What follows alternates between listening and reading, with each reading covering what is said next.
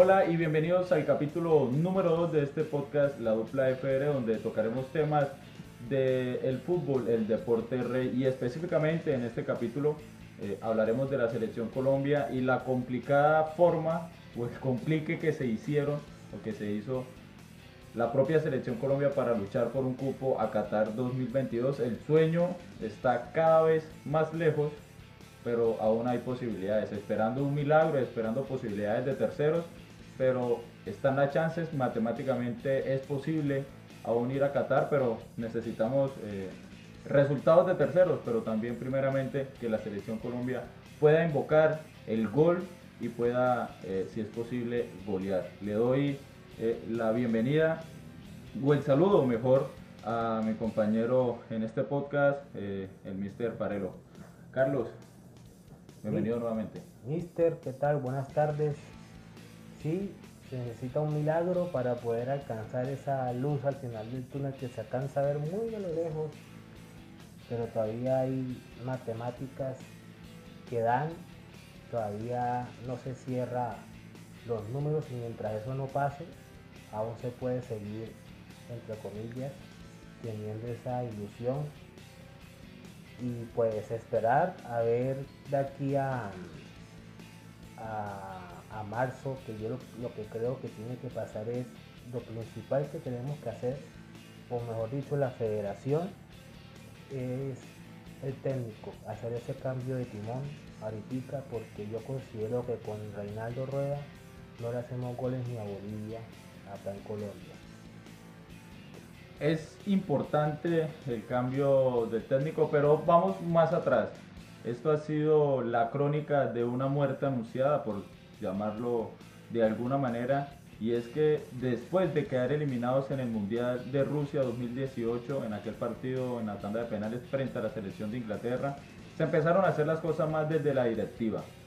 El tema de dilatarle el contrato o el proceso para renovar a, a José Néstor Peckerman mm, se le jugó sucio, hay que decirlo, no fue la mejor forma o la mejor manera de tratar a una persona que nos había eh, devuelto la esperanza, devuelto una identidad futbolística y nos puso nuevamente en el radar a nivel de selecciones y nos llevó a dos eliminatorias, eh, a dos mundiales, 2014 y 2018 y en el 2014 pues logramos llegar a cuartos de final, cosa que no se había logrado antes. Desde ahí empezó eh, el declive o la cadena de errores que empezaron que se comenzó a maquinar para lo que estamos viviendo hoy. Pero claro, como antes había posibilidad y Colombia le quedaban más partidos, le quedaba tiempo, tenía toda la eliminatoria por jugar, pues era más fácil, ¿no? Todavía nos quedan 20 puntos por disputar, un ejemplo. Pero ya cuando ve que tenemos el agua al cuello, que la posibilidad cada vez es más nula, entonces ahí es donde los diferentes medios de comunicación, los diferentes periodistas, las personas en general se están parando a alzar y a caer en cuenta de esas situaciones que en algún momento fueron evidenciadas y aquel persona o aquel que trató de alzar la voz pues fue señalado y que el tiempo lastimosamente le terminó dando la razón. Eh, salimos de, Carlos, eh, salimos del profesor eh, José Néstor Peckerman, llega Carlos Queiroz y Colombia dura cuántos meses, mister, sin, sin dirección técnica. El Mundial julio, Colombia sale en julio, queda sin dirección técnica y Carlos Queiroz llega en enero, en febrero, del, siguiente año. 19. Duramos un semestre y moneda sin técnico, o sea, seis meses. Donde la federación lo que trataba era de ahorrar dinero. Estuvo el señor Arturo Reyes, Arturo Reyes que es el, de las inferiores de las, de las selecciones Colombia, jugando los amistosos que se jugaron entre los meses de octubre a, a, diciembre, enero, no me acuerdo bien cómo fueron esos amistosos, que se jugó con Argentina, se jugó con, con Estados Unidos, para citar unos ejemplos, pero esto, eso era tiempo, estaban haciendo tiempo, era tiempo, tiempo muerto porque es, era parte de ese proceso de dilatación con el profesor Peckerman. Pero yo quisiera hablar algo sobre, sobre él. Yo también estoy agradecido con, el profesor Peckerman porque él nos volvió, como usted dice, Mister, nos devolvió a la competencia mundialista. Sí, estábamos del 98 sin. Y él, no, fue el que nos regresó. Él fue el que nos volvió a poner en el radar de, selecciones. Y pues eh, por ese lado yo le agradezco mucho. Pero para mí, independientemente de cómo se dieron las cosas, para mí Pecrema debería ya salir de la selección. Obviamente de una mejor manera me refiero que el mismo 3 de julio que se que nos Inglaterra, decirle, profesor, eh, lo esperamos aquí en hacer la selección para hablar eh, esto qué va a pasar porque consideramos que pronto Sí, que el proyecto, el, proceso ya, finalizó y era entendible en aquel momento. Pero si usted nos dice, no, la verdad yo quiero hacer un tercer proceso con todo el ánimo del mundo lo quiero hacer y ahí sí ya el último, no sé, que hubiesen hablado, o sea, que hubiesen terminado como caballeros, ¿sí? Sin hacer esas cosas rastreras. Tenían a varios periodistas dándole palos siempre. Habían unos que los defendían, pero eran muy poquitos. Yo estaba, yo siempre fui, fui como imparcial. O sea, estaba del lado los que decían que había que cambiarlo, pero tampoco estaba del lado del que, lo, del que le daban palo, que daba miedo. Y entonces esto eso fue un entre, entre los ejecutivos y los periodistas fue una carnicería todos esos meses con, con, el, con el profesor y bueno llegó la despedida esa que le hicieron cerra de prensa tan improvisada, improvisada. eh, horrible y luego llegó Carlos Queiroz que no es el perfil de técnico que estamos acostumbrados a tener porque él tiene otra manera de ver el fútbol. Otra filosofía. Él es, un técnico de, fútbol reactivo, por decirlo así. Pero para mí tenía la idea más clara de lo que quería hacer con el equipo que el señor Reinaldo Rueda. Se le vio mejor fútbol, claro. Se le vio mejor fútbol. Se le vio más fútbol y sobre todo más goles. Y eso, que él era defensivo. Ahora bueno, adelantémonos un poco eh, conocemos la historia, cómo llega, eh, no se escoge bien al entrenador, falla la directiva, no era el perfil. Eh, pensaron que porque era un director técnico europeo nos iba a poner a jugar como las selecciones europeas y pues no es así tan sencillo, ¿no? Como suena. Va más allá, hay que entrar a hacer un análisis más profundo, revisar características, estilo de juego, filosofía, si es líder dentro del camerino, también se va a compaginar con la idea que quiere el proceso y el proyecto de la selección y si la directiva y todo lo que rodea la selección Colombia, porque no solo son los el cuerpo técnico y los 11 muchachos que salen a representar en un partido a la selección, estuviesen de acuerdo y a muerte con el proceso y con el proyecto, que es lo que se necesita eh, en el fútbol, que todos estén en el, en el mismo barco montado y remando para el mismo lugar. Pasa algo que es el momento de la salida de, de Carlos Queiroz, y seguramente más de uno pueda pensar igual y el que no pues se le respeta, pero se vio, se ha visto que le metieron la mano en aquel partido contra Uruguay en el 3-0 y en el 6-1 contra Ecuador para sacar o para que eso ocasionara la salida del técnico portugués Carlos Mister.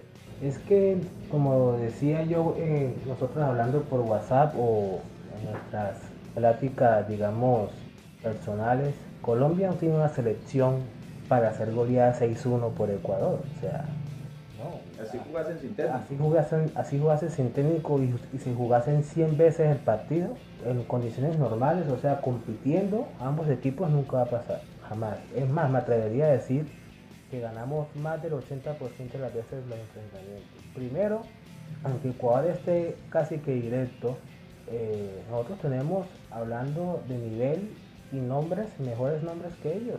Solamente, solamente partiendo por ahí, ya que la, de cómo están dirigidos, de la actitud, de ese tipo de cosas son, son ya otros temas, estamos hablando de, de, de nombres de equipo.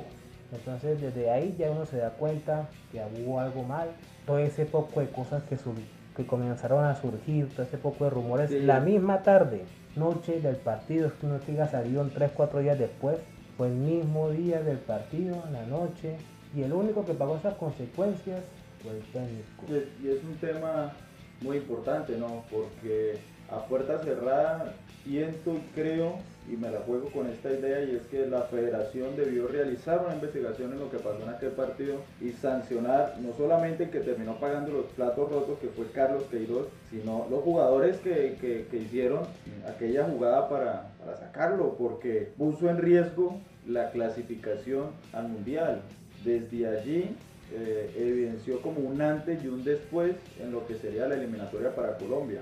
Usted lo dijo en una de esas charlas que mencionaba, que tal vez ellos pensaron, no, somos tan buenos que en los partidos que quedan, como hay bastantes por jugar, ahí vamos a hacer los puntos y nos montamos y vamos directos y todo es muy chévere. Pero mira que las cosas no se les dieron, no lo intentaron y se fueron quedando ellos sin ganas y fueron los que terminaron armando lo que hoy estamos viviendo, lo que hoy está viviendo la selección y no han sido capaces de darle la vuelta al barco, ¿no? Sí, ellos mismos montaron todo este circo, toda esta, toda esta, toda esta vergüenza, porque a mí, a mí, a mí ese tema de que, ah, es que algunas personas dicen, no, pero para qué vamos a ir a mundial a hacer el, oso, eso es lo que yo leo por internet, por las redes sociales, y yo estoy de acuerdo con eso, para mí eh, hay que ir sea como sea, hay un mundial hay que ir sea como sea, a mí no me importa si vamos porque el otro perdió, el otro ganó, debería dar más pena quedar por fuera de una eliminatoria en la que pasan 5 de 10, eso sí debería dar pena.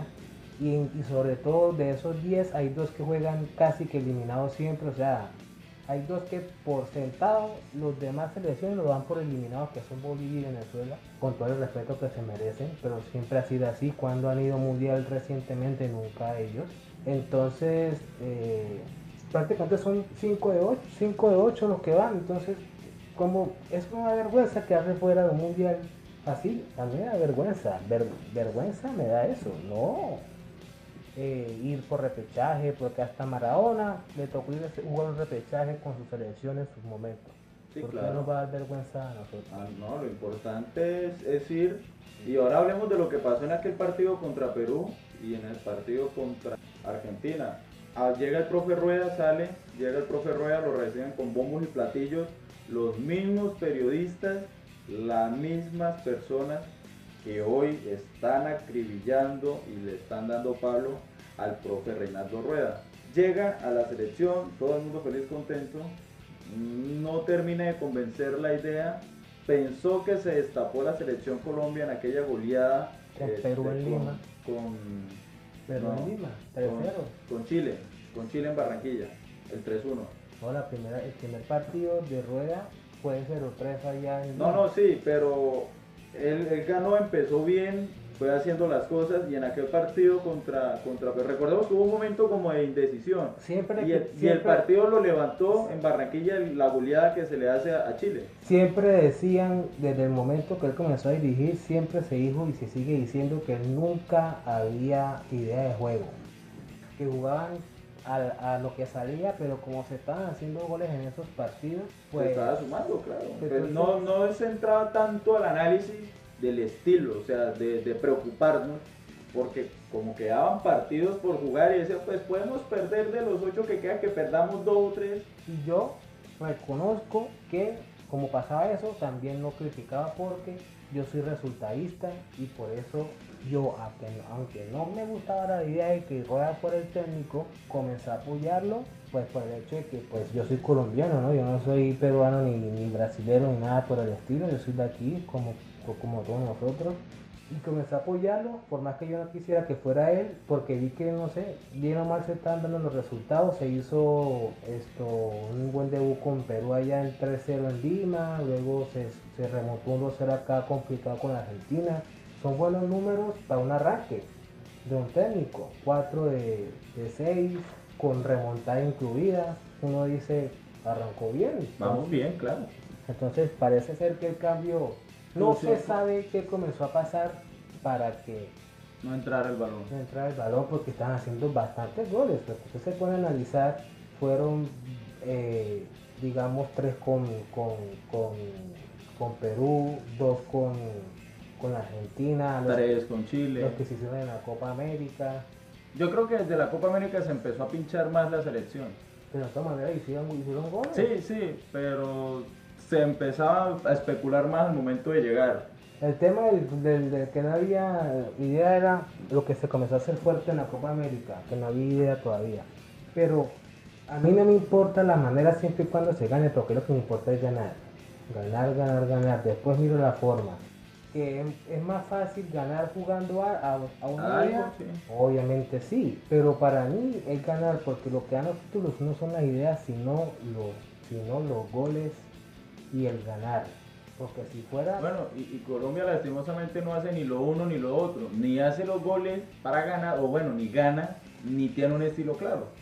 Entonces, hablemos de estos dos partidos contra Perú que sinceramente el profe, eh, yo, yo lo llevaba, pero se me cayó porque eh, poner a, Juan Guillermo Cuadrado, que es uno de los jugadores que desde hace rato no le ha aportado nada a la selección, y está por nombre, por vaca sagrada, y hay que decirlo, y me da pena si, si a alguien no le gusta, pero es así, es la realidad. O dígame cuántas asistencias ha hecho, cuántos goles ha hecho Juan Guillermo Cuadrado en la selección, ¿Qué, cuál ha sido su aporte. La gente le está quitando escupo a alguien que pueda resurgir o salir más joven y con más, eh, con más camino por recorrer en aquellas posiciones. Reinaldo llama dos laterales, Estefan Medina y Muñoz, Daniel Muñoz y pone a Juan Guillermo Cuadrado de lateral contra Perú. Desde ahí para mí se empezó la falla. Y lo volvió a poner de lateral cuando entró este muchacho Baloy. Sí, y, y, bueno, esa es otra. Pone a Borja en, en, Argentina. Sinceramente Borja también es otro de los que está porque es el goleador de la era rueda. Pero esto es de presente, esto no es de mirar ya lo de Borja goleador ya pasó hace cuatro, Claro, claro. Esto no es de, de, no de lo que hizo hace ocho años, de lo que hizo hace tres meses, de lo que hizo. No, esto es de presente. Se ratifica el presente del jugador en su club y lo que hace en la selección. No podemos seguir dándonos por sentado porque James Rodríguez fue goleador del Mundial en el 2014 y tuvo esa mega temporada en el Real Madrid y todavía vivimos de recuerdos. Esto es de presente. No hay que tener nada que nos amarre al pasado, porque esto es de aquí para, para adelante y precisamente eso de continuar con estas personas, con estos personajes, es lo que tiene la selección así. Un fútbol a falta de ideas y en aquel partido, porque sí, el técnico comete algunos errores en, interpretar eh, algunos cambios, en analizar el partido y sacar con una formación, o quizá la formación hubiese sido la idea, pero los jugadores no, no le responden fallan la jugada clara de gol y eso ya no es problema del técnico, es problema de los jugadores. Pero sí es problema del técnico alinear eh, y, ser terco, ser terco como en el caso de Juan Zapata que lo llevó, que lo llevó, que lo llevó, que hay que arroparlo, que, no, cuando, no le, cuando no se le da, no se le da y es mejor darle un tiempo y que vuelva después cuando, se, cuando ya esté más tranquila, cuando esté más tranquila las aguas porque necesitamos ver a probar gente para marcar, para jugar bien. Y Rueda, para mí, pecó en eso empezando por ahí. Eh, al comienzo se resistió mucho con el tema James Rodríguez, que no lo lleva a la... y después terminó cediendo por la presión de la prensa. Mire que a mí me decían y leía el tema de que Falcao fue titular en Barranquilla porque la gente lo pide mucho en las gradas. Lo pide, lo pide, lo pide. Entonces el técnico no tiene carácter. El técnico no tiene carácter para hacer una formación y para quedarse con la suya. Entonces eso deja mucho que decir lo que le ha afectado eh, lastimosamente el técnico Reinaldo Rueda ser director de la selección Colombia. Yo mientras lo escucho a usted y lo que hemos hablado por el celular y en el WhatsApp y cuando hablamos como digo al chica en privado, usted siempre me ratifica que usted ya quiere ver a, Cuadrado fuera, a James fuera y yo le digo clarifica para otros partidos, no eh, es, es, un tema, ya sé por dónde va, es un tema importante y, y, sí, y comente, ¿por qué no? ¿Por qué no? es, en estos dos partidos, así siga Reinaldo Rueda o no, yo quisiera, porque yo estoy diciendo que eso es lo que tiene que hacer, sino que yo quisiera. Es un punto de vista muy válido. Y por ejemplo, si yo fuera el técnico que contratan para estos dos partidos, si yo fuera yo ese técnico, yo diría, le diría esto al presidente de la federación. Mire, señor yo no voy a convocar para estos dos partidos a nadie que no haya hecho parte de este proceso. Porque yo le he visto desde afuera está haciendo un desastre. Yo no voy a traer a alguien de afuera que nunca ha jugado ningún partido de estos a que queden a fotos del posible fracaso, porque esto está muy difícil. Sí, claro. Sí, de eliminados y eso le va a repercutir a él en el de aquí en su futuro con la selección queda quemado, queda tocado por algo que no tiene culpa. Entonces, por ese motivo, los, sobre todo los dos muñecos que no pueden faltar son Cuadrado y James Rodríguez.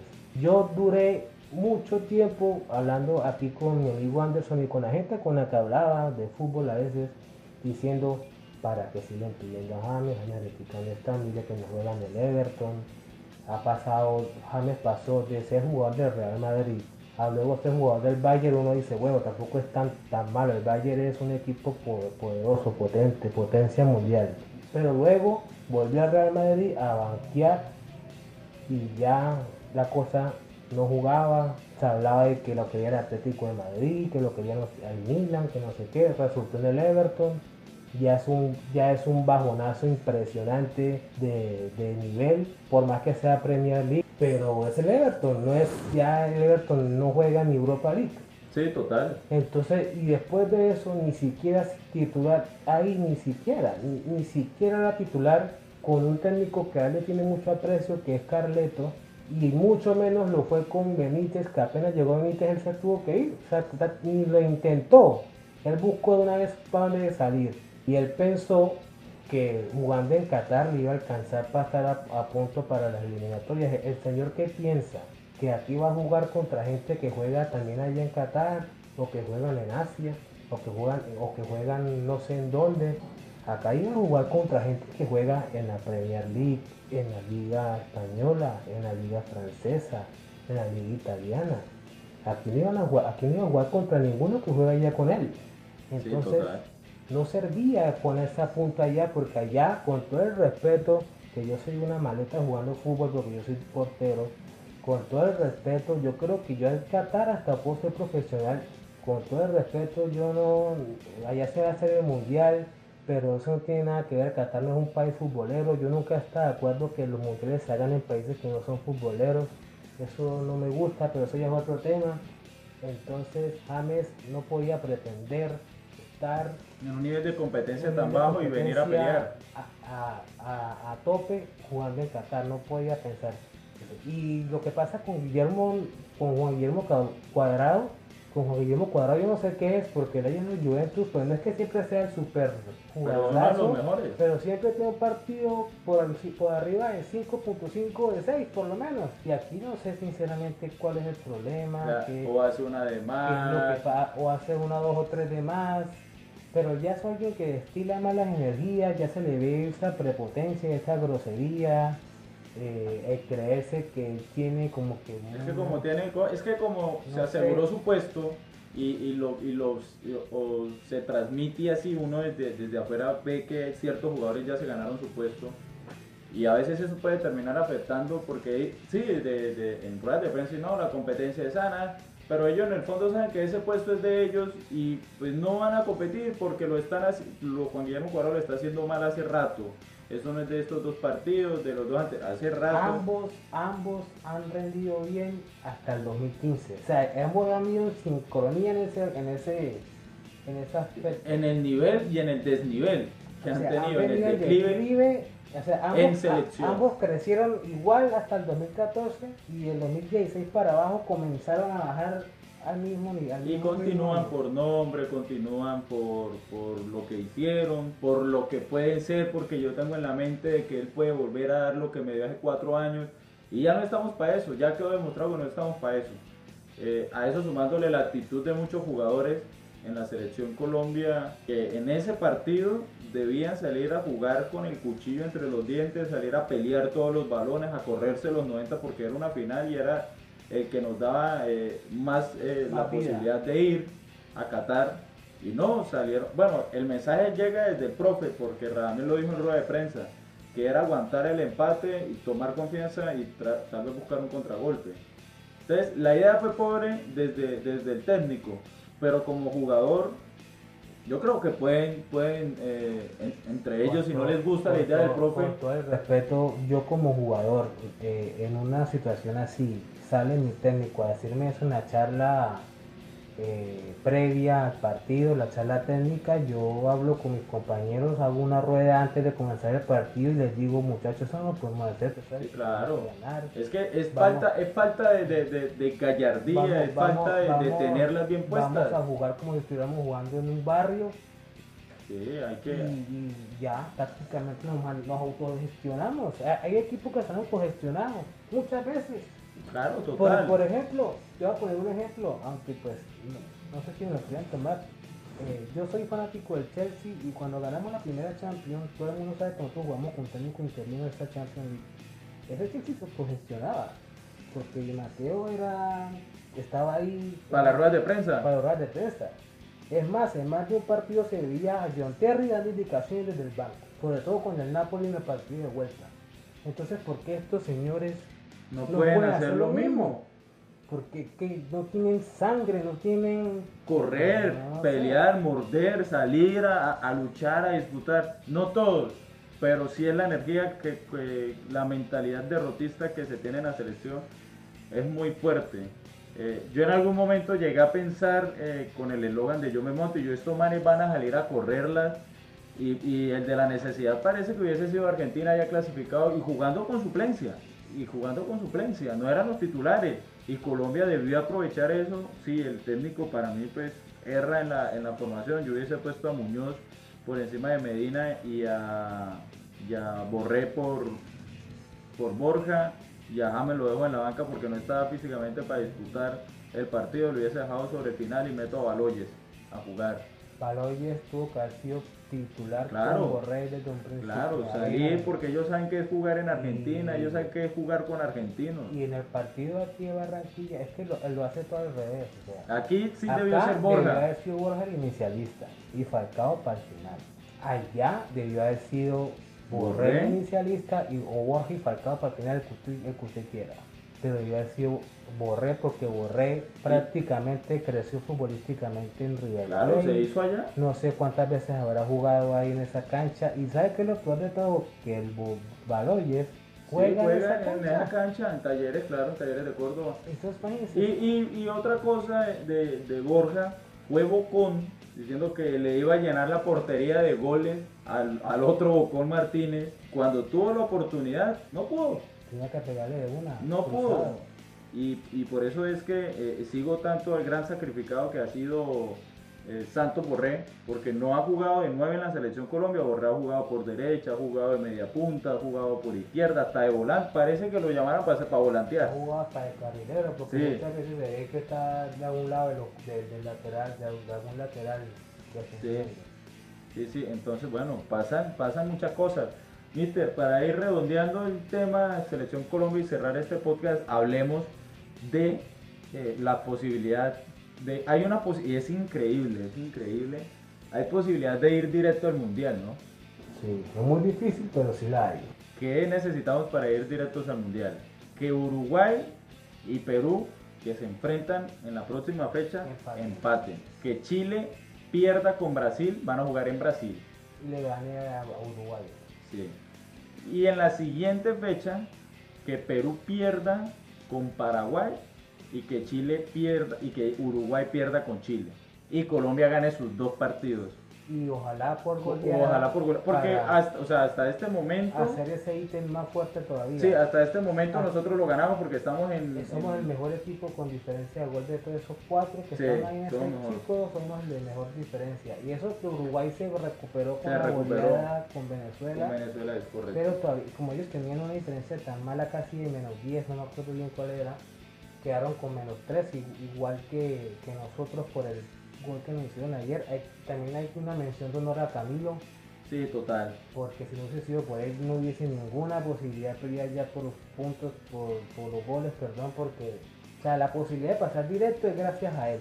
Sí. Si no, solamente fuera tema de, de, repechaje solamente. Tenemos, podemos esperar dos, ah, dos ah. milagros hay dos milagros por esperar, uno más grande que el otro. Uno, uno, que uno enorme. Uno enorme. uno un milagro que si eso sucede yo me voy a jugar el baloto porque ese vez estamos de suerte. Y el otro es el que en verdad nos merecemos que ir a un repechaje, porque es, no, es, no, Colombia no merece más. Hay algunos que dicen que ni siquiera eso, pero yo no estoy de acuerdo. Bueno. hay que ir al mundial como sea. Eh, eh, para ir a repechaje, Colombia necesita ganar para, la- para las dos ecuaciones, para los dos milagros. Colombia necesita ganar los dos partidos, Y que, hacer y 23 que Uruguay puntos gane sus dos partidos también para ir a repechaje. y que Uruguay gane sus dos partidos porque se enfrenta ante Perú Perú y y Chile. Ahí está. No depende netamente de, de la selección Colombia. Necesita que se abra el arco. Importante cambiar de técnico, ya usted lo dijo. Importante. Si que no- es importante cambiar de técnico, pero que, que- que este proceso lo terminen los que han venido en él. En él. Es Nada de- Que si, nada- si en la foto no está me para ir a No me clasificar, importa que, por ejemplo, el Cucho Hernández, por nombrar a alguien, hace 7 goles de aquí a marzo. No me importa. que sale Carracay, que ya ahora sí es No. un crack, No me importa. No me importa. no que me se importa. soltó Villa por allá en... En Rusia tampoco me importa. Tienen Bueno. que pagar estos mismos muñecos Que salgan en la foto sea para ir al Mundial, al mundial. O no sea, para ser parte de, eliminado. de los dos partidos. Sí, exactamente. porque eso sería eh, condenarles y- y, condenar. mancharle la carrera en algo que no merecen ellos salir, porque no No es hicieron parte del proceso. Nunca, ni siquiera una convocatoria. Sí, no hicieron parte del proceso, entonces sí le va a caer el agua a ellos y los que eh, los que hicieron el complot ese, no sé, no tengo nombres, no sabemos nombres, pero es Sabemos evidente que quiénes fueron los eh, es evidente eh, que algo pasó, que algo sucedió, algo extraño sucedió, todos lo vimos. No vayan a venir y casualmente se van a algo me dice que se van a lesionar para esa fecha, no van a poner, no van a poder venir. Entonces esperemos que no sean otros los James, sac- que James que sí siempre vive entre algodones. que no sea otro eh, los sacrificados. Algo más, una reflexión para añadir eh, eh, en este segundo podcast analizando la selección Colombia que le faltó ímpetu, le faltó vida y bueno, somos la selección más pechifría de- del momento. Para reflexionar, yo diría que sería bueno cerrar una pequeña charla cortita de, quién debería ser el que asuma este reto, la dirección técnica. Para mí hay que, así no lo vayan a sacar o no, pero para mí sí hay que sacar a Reinaldo. No se puede, con Reinaldo no le vamos a hacer goles ni siquiera a un arco vacío. Yo- Sin portero ni siquiera vamos a hacer un No, y es que ya no le creen en la idea del juego, ya, o sea, ya se respira eso y es, y es bueno un cambio. Es bueno un cambio porque el profesor es muy... Eso no es ser un optimista, es, es mediocridad, hay que decirlo. Usted no puede salir necesitando un partido y decir en rueda de prensa previa que con un empate nos alcanza. Sí, sí es verdad, pero hay que salir. No, nosotros venimos acá pues a ganar. O sea, el, el mensaje y el cuento de la victoria es del técnico porque es el que debe ser líder. Entonces, se debe generar un cambio. No sé si de pronto, eh, porque el técnico que a mí me gustaría que llegue es eh, Tigre Gareca. el Tigre Gareca, pero está en la pelea. Si, para mí lo esperaría si Perú no va al mundial. Pero no creo que él salga, o sea, no creo que él se, se listo, tú eliminado con Perú y voy con Pacatar con Colombia, eso es muy feo, no creo que le haga eso. De pronto no. Había que esperar después del mundial. De pronto no. Eh, eh, el otro, pero creo que renovó, es Gallardo, el que ha sonado en varias ocasiones. Eh, quizás por ese, ese- esa cercanía que él tiene con el jugador colombiano y gusta del jugador colombiano sea una posibilidad muy remota, pero es una posibilidad que me gustaría también. Que Y el otro que lo veo también es difícil, que ya está en el mundial, es el profe Alfaro. Es- yo lo puse como Bueno, candidato yo, reciente. yo tengo que darle a usted la derecha ahí porque yo dije usted cuando estábamos con el tema de Queiroz que se iba a ir, que Alfaro no me parecía porque a mí me parece que él es un técnico de club, pero bueno, la verdad pues Puso, puso a Ecuador a, a- volar sin mucho nombre y es un técnico de club y de clubes pequeños, lo que convocan no lo fue bien, pero parece que es que. Ecuador es una selección pequeña, entonces digamos Sí. que ha entendido, es sabe pequeña, trabajar. es pequeña como nosotros sin historia, entonces ahí Pues, eh, compaginamos, quizás nosotros tenemos un, un poco mejor de materia prima sí, y, pero- y se vende mejor el jugador colombiano, pero no es que tampoco vamos a, a, a sobresalir Hay muchos técnicos que a mí me, me parece que podría ser buena, buena opción. Por ejemplo, a mí me parece buena opción San Paulo y lo que le pasó con Argentina en el Mundial fue, todo el mundo sabe que eso había un conflicto interno, que le manejaban el equipo.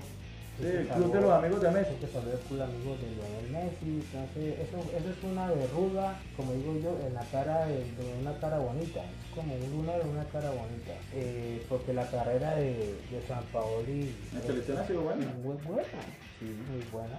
Bueno, entonces no sé, hay muchos nombres, Para- habría que ver, no sé, hay que analizar y ojalá, si no, no hay, si no ni juguemos, con ruedas ni juguemos. para, para ir ¿Para qué?